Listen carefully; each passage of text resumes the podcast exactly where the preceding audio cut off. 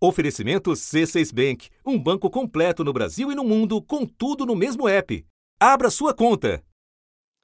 The Senate having tried Donald John Trump, President of the United States, upon two articles of impeachment o Partido Republicano fez valer sua maioria no Senado dos Estados Unidos. Na acusação de abuso de poder, o senador Mitt Romney foi o único republicano a votar pela condenação de Trump. E nenhum republicano aprovou a acusação de obstrução do Congresso. Toda a oposição votou contra o presidente nas duas votações. E Donald Trump se livrou do impeachment. And he is hereby acquitted of the charges in said articles. Enterrado o processo que começou em setembro na Câmara dos Deputados, de maioria democrata, Trump celebrou. Because we have something that just worked out. I mean, it worked out. We went through hell unfairly. Em pronunciamento nesta quinta-feira, negou ter feito qualquer coisa errada e disse que o impeachment era do mal e corrupto. Uh, it was evil, it was corrupt, it was dirty cops, uh, it was leakers and liars. Da redação do G1, eu sou Renata Loprete e o assunto hoje é a absolvição de Donald Trump qual é o saldo político do processo de impeachment e como ele pode se projetar na campanha eleitoral. Dois convidados nos ajudam a entender as consequências políticas desse julgamento. Carlos Eduardo Lins da Silva é professor do INSPER e foi correspondente nos Estados Unidos, além de professor visitante em várias universidades americanas. Eu converso também com o correspondente da Globo em Nova York, Guga Chakra. sexta-feira, 7 de fevereiro. Guga, o assunto do impeachment está mesmo encerrado ou os democratas continuarão a revirar, agora na campanha eleitoral, a história que deu origem ao processo? A palavra impeachment em si acabou esse processo. Porém, o episódio da Ucrânia. A Casa Branca admitiu pela primeira vez que Trump propôs uma troca de favores com o governo da Ucrânia. O chefe de gabinete do governo admitiu durante uma coletiva que a liberação de ajuda militar americana estava condicionada a um pedido: que a Ucrânia topasse investigar rivais políticos de Trump. Os democratas tendem a tentar intimar, inclusive, o Joe Bolton para prestar depoimento na Câmara dos Deputados em uma investigação normal sobre esse episódio. Os pré-candidatos a presidente talvez usem mais para frente também a questão do Trump ter sofrido impeachment, especialmente o voto do Mitt Romney, que tem um peso enorme. O Romney foi candidato a presidente dos Estados Unidos em 2012, é um senador de Utah por Utah, um senador republicano, sempre teve todas as credenciais conservadoras e ele abertamente condenou Trump, votou pela, pelo afastamento do presidente. Então, não descarte a possibilidade de que os democratas, no processo eleitoral, voltem a usar especialmente a questão do Romney. Já na Câmara dos Deputados, seguramente eles seguirão investigando esse episódio. Bom, e se eles continuarem a investigação, como você está nos dizendo, nós devemos esperar alguma surpresa nessa investigação ou a insistência vai ser mais uma fonte de desgaste para o próprio Partido Democrata na campanha? Olha, depende muito do que eles conseguirem. Se eles conseguirem um depoimento de John Bolton dizendo publicamente que o Trump realmente disse para ele, ouviu em primeira mão, que pretendia pressionar a Ucrânia para investigar o Joe Biden. Trump escreveu numa rede social que os serviços de John Bolton não eram mais necessários e que pediu que ele renunciasse. Já Bolton publicou simplesmente que pediu para deixar o cargo. Vamos lembrar é, de que lugar o Bolton fala, quer dizer, qual foi o papel dele nisso? O Joe Bolton ele foi assessor de segurança nacional do Trump, também foi uma figura importante no governo George W. Bush. É um conservador e republicano tradicional dos Estados Unidos, muito conhecido, e ele seria a primeira pessoa que ouviu em primeira mão do Trump, que o Trump pretendia é, investigar, pressionar a Ucrânia para investigar o Biden, congelando uma ajuda financeira para a Ucrânia, o que basicamente seria uma interferência nas eleições americanas. Até agora, as pessoas que depuseram, que depuseram na Câmara, ouviram em segunda mão. Esse foi um argumento usado pelos republicanos. Por isso, se pressionou muito para o Joe Bolton ser convocado para depor no Senado. Mas no final, os democratas não conseguiram, tiveram apoio só de dois senadores republicanos, do Mitt Romney e da Susan Collins. E de qualquer forma, Joe Bolton vai publicar um livro falando sobre esse tema e dará entrevistas também mencionando. Quer dizer, isso é, isso é muito forte.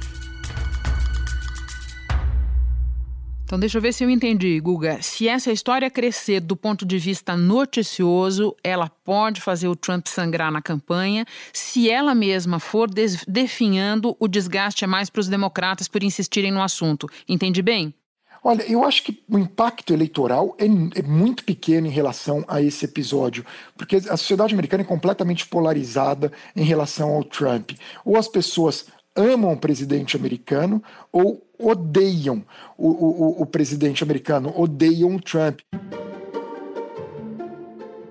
Eu não vejo ninguém, eu não conheci, Renata, sendo muito honesto, nesses três anos de governo Trump, nenhuma pessoa que tenha virado trumpista ou que tenha deixado de ser trumpista. Portanto, o processo de impeachment, quem gosta do Trump vai ficar ao lado do presidente em qualquer circunstância. Aliás, foi o que ocorreu agora, tanto na Câmara quanto no Senado. E quem é contra o Trump seguirá contra o presidente americano em qualquer circunstância.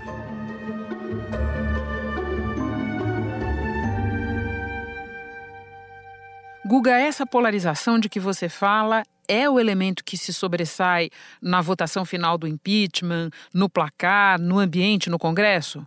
Exato, uma polarização enorme. E não só no impeachment, no discurso do State of the Union, do Estado da União do Trump, também quando Trump não quis dar a mão para Nancy Pelosi e quando a Nancy Pelosi, presidente da Câmara dos Deputados, é, uma líder democrata, rasgou o discurso do Trump. Os Estados Unidos são assim hoje, é completamente polarizado. É algo que eu só vi similar, Renata, no Oriente Médio em algumas situações dentro daquela região. Mesmo no conflito israelenses e palestinos, não chega a ser tão polarizado como é hoje nos Estados Unidos, mesmo entre sunitas e xiitas, no Líbano ou no Iraque, em nenhum lugar houve uma polarização tão extrema quanto aqui nos Estados Unidos. Inclusive, muitos pais americanos, por exemplo, que votam no Partido Democrata, um dos temores, isso segundo pesquisa, é que o filho ou a filha namore alguém que seja republicano e vice-versa. Interessante essa imagem de xiitas versus sunitas. Agora, saindo do impeachment para a primária democrata de Iowa, a primeira no longo processo de escolha do candidato do partido. Os eleitores votaram na segunda-feira para escolher o candidato de oposição a Donald Trump na eleição presidencial de novembro. E mais de dois dias depois da votação, ainda não há resultado final para o cálculo do Partido Democrata no estado americano de Iowa. Com 97% das sessões apuradas, a disputa apertou entre o ex-prefeito Pete Buttigieg e o senador Bernie Sanders. Primeiro... Também ela revela algo sobre o estado da corrida eleitoral, não, Guga? revela totalmente. O Partido Democrata está fragmentado e fragmentado de uma forma muito grave.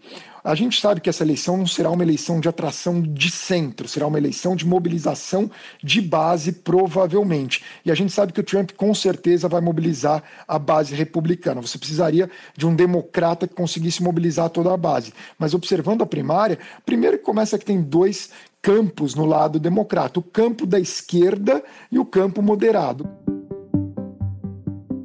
campo da esquerda se divide entre o Bernie Sanders, que sequer é democrata, é importante as pessoas lembrarem disso, ele é independente, ele não pertence ao partido, e Elizabeth Warren. E no campo moderado, você tem o Biden, o Mayor Pete Buttigieg e também o Michael Bloomberg. E esses dois campos estão abertos nesse momento, o Sanders um pouco mais sólido no campo da esquerda, mas o problema dos democratas é que não, nenhuma candidatura está se solidificando. E o Bernie Sanders, assim como o Michael Bloomberg, eles têm capacidade de ir até o final. E o grave grave, Renata, para os democratas é que o Bloomberg e o Bernie Sanders, embora concordem em alguns temas, como por exemplo questões é, de, de combate ao aquecimento global, eles divergem em muita coisa, especialmente na área econômica. E o Bernie Sanders, há, anos, décadas, prega contra Wall Street.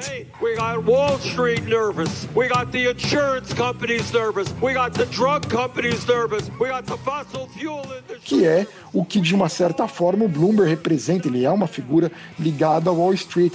Imaginar que o eleitor do Bernie Sanders sairá para votar no Bloomberg é complicado. E mesmo muitos eleitores do Bloomberg, que são democratas mais moderados, eles votariam numa figura como Bernie Sanders, mais à esquerda.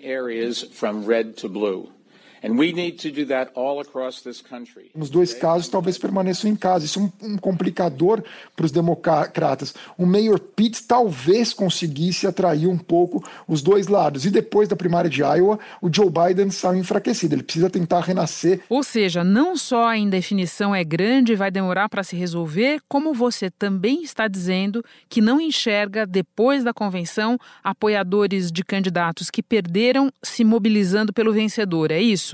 Exato, e isso é complicado para os democratas. A gente sabe que há mais pessoas anti-Trump do que a favor do Trump nos Estados Unidos. Só que as pessoas que são a favor do Trump, elas são super fiéis. Nunca teve um presidente tão popular dentro do Partido Republicano quanto o Trump. Os republicanos vão votar em massa no Trump, especialmente onde interessa o Trump. Ele realmente ele é forte nos swing states. Os democratas que vão ganhar em Nova York, vão ganhar na Califórnia, tudo, mas eles precisariam mobilizar a base nos swing states. E talvez eles não consigam como não conseguiram em 2016. O Guga, a gente já fez isso algumas vezes, mas vamos lembrar o conceito de swing states para quem nos ouve? Swing states são os estados sem predomínio republicano ou democrata, mas um outro conceito importante é o tipping point states, que são os, swing states mais decisivos, que são os que determinam quem ganha ou não. Por exemplo, Michigan, Wisconsin e Pensilvânia, que foram onde as margens foram menores. E o Trump ganhou por pouco nesses estados, ele tem capacidade de ganhar de novo nesses estados, ainda que mais uma vez ele perca na eleição, no voto popular, como ele perdeu da Hillary. No voto popular, Hillary tem mais de 2 milhões de vantagens sobre o vencedor da disputa, Donald Trump. Só que aqui nos Estados Unidos, o que vale é o colégio eleitoral. Desde 2012, Renata, a eleição americana é de mobilização de base. O Obama conseguia mobilizar a base, ele conseguia unir todo o Partido Democrata. Em 2016 foi o inverso. E o Trump conseguiu mobilizar. E a gente sabe que nessa eleição o Trump de novo vai conseguir mobilizar. Se a disputa interna dos democratas se estender mesmo até a convenção, ou quase isso, as chances de Donald Trump se ficam muito maximizadas. Confere. Por um lado, sim, claro que um partido democrata rachado favorece o Trump, especialmente se chegarem à convenção rachados. Isso com certeza beneficia o Trump. Daí a gente lembra de duas primárias, a democrata em 2008 e a republicana de 2016. Em 2008, o Obama e a Hillary brigaram e brigaram feio até o final. Muita gente até duvidava que a Hillary Clinton fosse apoiar publicamente o Obama. E deu um apoio mais ou menos, mas mesmo assim o Obama conseguiu unir o partido e ganhar e até nomeou a Hillary secretária de Estado posteriormente. Depois de uma longa e complicada costura política, a senadora Hillary Clinton foi confirmada como secretária de Estado do governo Obama. O cargo e a última foi em 2016, que você tinha aqueles Never Trumpers, que eram aquelas pessoas que eram contra o Trump, queriam dar um jeito de chegar lá no, na convenção e bloquear o Trump, mas no final chegou a convenção e o Trump acabou se consolidando como candidato. Portanto, não é impossível para os democratas. O que é complicado para os democratas é que hoje é um partido com várias posições políticas diferentes. Google, eu agora vou conversar com o professor Carlos Eduardo Lins da Silva. Mas antes eu quero te agradecer por encontrar um tempinho para conversar com o assunto entre uma entrada ao vivo e outra. Bom trabalho para você. Obrigado, Renata, conta sempre comigo. Carlos, fim do julgamento, como você compara este processo de impeachment com os de Clinton e de Nixon? Bom, o do Nixon não chegou a acontecer. Então, eu não costumo comparar o processo do Trump com o do Nixon, porque ele renunciou antes do processo ter tido início. I shall resign the presidency effective at noon tomorrow. A renúncia anunciada na televisão paralisou o país. Era agosto de 74. Eu comparo com o do Clinton, que faz todo sentido, porque aconteceu há apenas 20 anos, e um pouco com o do Andrew Johnson, que foi o primeiro que ocorreu no século XIX. Que eu tinha deixado de fora até pelo fator século XIX, mas podemos colocar. Pois é, mas é, realmente não é para se levar muito em consideração porque é outra realidade completamente. Não é? Então, a, a diferença fundamental é de que essa é a primeira vez, incluindo o Johnson, que um presidente que passa pelo processo de impeachment concorre à reeleição. O Clinton estava já no fim do segundo mandato, não poderia concorrer. Nos jardins da Casa Branca, Bill Clinton disse lamentar profundamente ter provocado o processo de impeachment. Também agradeceu o apoio da população e disse que agora é hora de voltar a construir o futuro do país. E o Johnson estava eh, tão mal politicamente quando ele passou pelo processo de impeachment que ele nem se cogitou a possibilidade de ele concorrer à reeleição.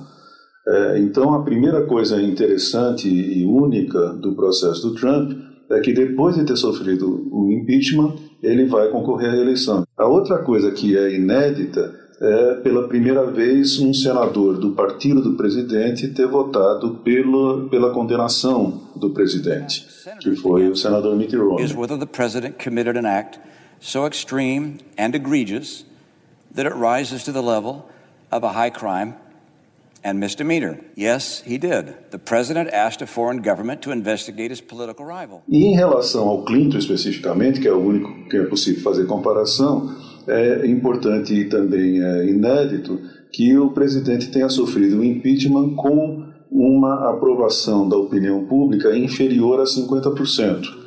Embora o Trump tenha tido nessa semana o seu maior índice de aprovação em todo o mandato, 49%, está muito longe dos 68%, 70% que de aprovação de que o Clinton desfrutava durante o processo de impeachment dele.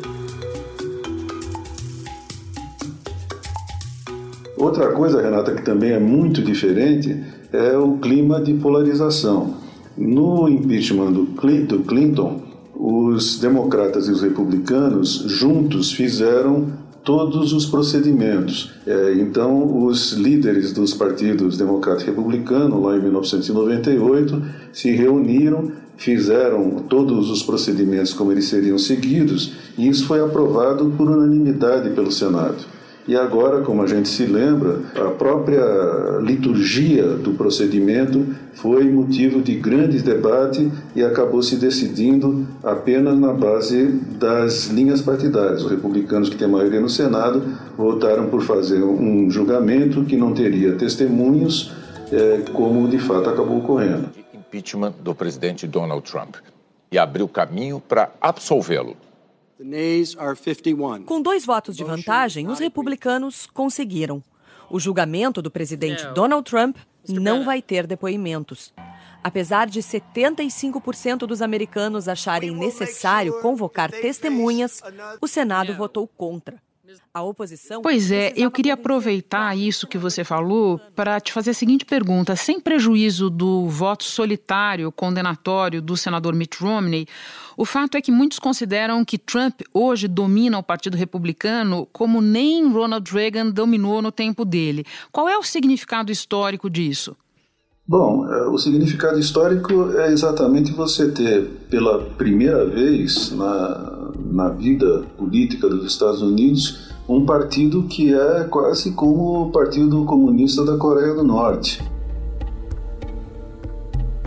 é, não há dissensão, como você disse, com a raríssima exceção do Mitt Romney, que mesmo assim não condenou, condenou o, em uma das acusações só, das né? Acusações, na outra não, exatamente. E hoje fez toda ali um meia-culpa, só fiz isso porque não consegui nenhum espaço da Casa Branca, tentei o máximo possível, é, em suma, tentando consertar as coisas para ele, que já está ameaçado de expulsão do partido a pedido do filho do presidente.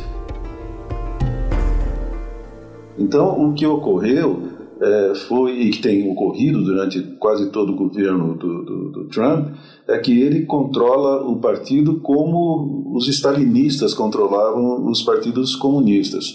Para você ter uma ideia, para os ouvintes terem uma ideia, o, o, no impeachment do presidente Clinton, houve cinco democratas que votaram na Câmara pelo impeachment o presidente Clinton era democrata. Então, cinco deputados do partido dele votaram pelo impeachment.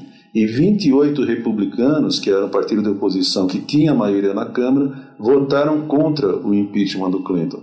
Então, naquele tempo, havia muito mais uh, liberdade de ação individual do que existe hoje para os republicanos. Sem dúvida. Carlos, podemos falar um pouco da oposição democrata? Muitos consideram, olhando tudo o que está acontecendo, que em algum momento o Partido Democrata perdeu o rumo pelo menos do ponto de vista eleitoral, se é que também não em outros. Quais as chances, no teu entender, de ele reencontrar esse rumo ainda neste ciclo eleitoral? Eu acho que são pequenas.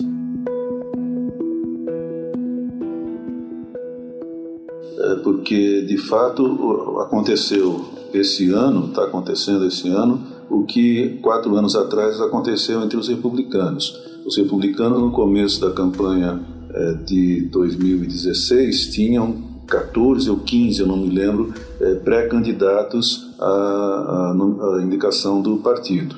Os democratas começaram com 24, agora são 14, e esse, essa fragmentação do partido é muito negativa.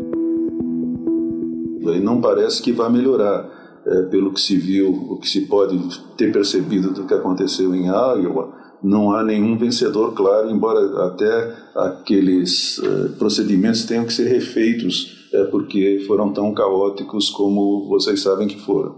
Então eu acho difícil que os democratas consigam uh, se reencontrar. Para dizer a verdade, isso é um pouco ousado, eu só vejo um pré-candidato, um aspirante à candidatura que possa ter condições de enfrentar o Trump em boas, em boa, com boa chance de êxito, com alguma chance de êxito. Então nomeie, por favor. Pois é, e é um azarão, então eu vou me arriscar aqui terrivelmente. É o Bloomberg. Eu acho que o Bloomberg e o Trump foram os grandes vitoriosos na eleição de Iowa. Diante nós... da confusão da primária de Iowa, é isso? Exatamente, é porque o Bloomberg está fazendo uma é, um tipo de campanha, uma estratégia de campanha que é totalmente inédita. Ele resolveu não entrar nem em Iowa nem em New Hampshire, que são dois estados pequenos, mas que tradicionalmente costumam apontar as preferências para as futuras primárias dos estados mais importantes. Ele resolveu ignorar a existência de Iowa e New Hampshire e só vai entrar na campanha de verdade na super terça em que a Califórnia e outros grandes estados aparecem. Bloomberg é um, é um democano. Né? É um democrata republicano. Ele, ele era do Partido Democrata, ele mudou para o Partido Republicano quando foi prefeito eh, de Nova York e depois eh, voltou ao Partido Democrata. Então eu o classifico como um democano. E se ele passar, eu acho que ele é quem tem mais condições de enfrentar o Trump, porque ele vai brigar de igual para igual. Ele também é bilionário, ele também é de Nova York, ele também é, é, é agressivo na retórica é, e ele talvez tenha, ele tem um, um currículo a apresentar. Ele foi um bom prefeito de Nova York. Carlos, e por fim, existe uma antiga e cada vez mais presente pergunta a respeito das democracias, a saber se as instituições estão funcionando. No caso dos Estados Unidos de hoje, qual é a resposta mais adequada para essa pergunta? Estão funcionando mais ou menos. É, o Trump tem tido dificuldades para executar todas as políticas radicais de extrema-direita que ele propôs, é, principalmente no judiciário entre governos estaduais e municipais é, e em outras instituições, inclusive no próprio governo. Ele tem tido muita dificuldade para conseguir fazer com que as uh, instituições obedeçam às suas ordens. No entanto, o poder do presidente da República em qualquer país presidencialista, mas especialmente nos Estados Unidos, é um poder quase imperial, quase monárquico. E as instituições acabam se dobrando. Nos Estados Unidos, é, isso é mais grave porque a Suprema Corte, que é onde afinal as coisas acabam sendo decididas, é, tem hoje uma maioria ideologicamente alinhada com o Trump é, e ele tem feito uso dessa maioria com desenvoltura. É, como ele pode ser reeleito, se ele for reeleito, se ele conseguir nomear mais dois ministros da, da, Suprema Corte, e como lá nos Estados Unidos o cargo é vitalício, a Suprema Corte é, vai ficar nas a mãos. A imagem e semelhança. Exatamente, a imagem e semelhança durante muito tempo. Carlos, muito obrigada pela entrevista. Bom trabalho para você. Obrigado a você, Renata. Boa sorte aí. Este foi o assunto podcast diário do G1. De segunda a sexta, nós aprofundamos um tema relevante do noticiário em conversas com repórteres, especialistas e personagens da notícia. O assunto está disponível no G1, no Deezer, no Apple Podcasts, no Google Podcasts, no Castbox, no Spotify, na sua plataforma preferida. Assina aí e segue a gente, porque assim você fica sabendo toda vez que tiver episódio novo. Comigo na equipe do assunto estão Isabel Seta, Luiz Felipe Silva, Sérgio Fernandes, Giovanni Reginato e Tiago Kazuroski. Nesta semana colaboraram também Mariana Mendicelli e Vivian Souza. Eu sou Renata Loprete e vou ficando por aqui. Até o próximo assunto.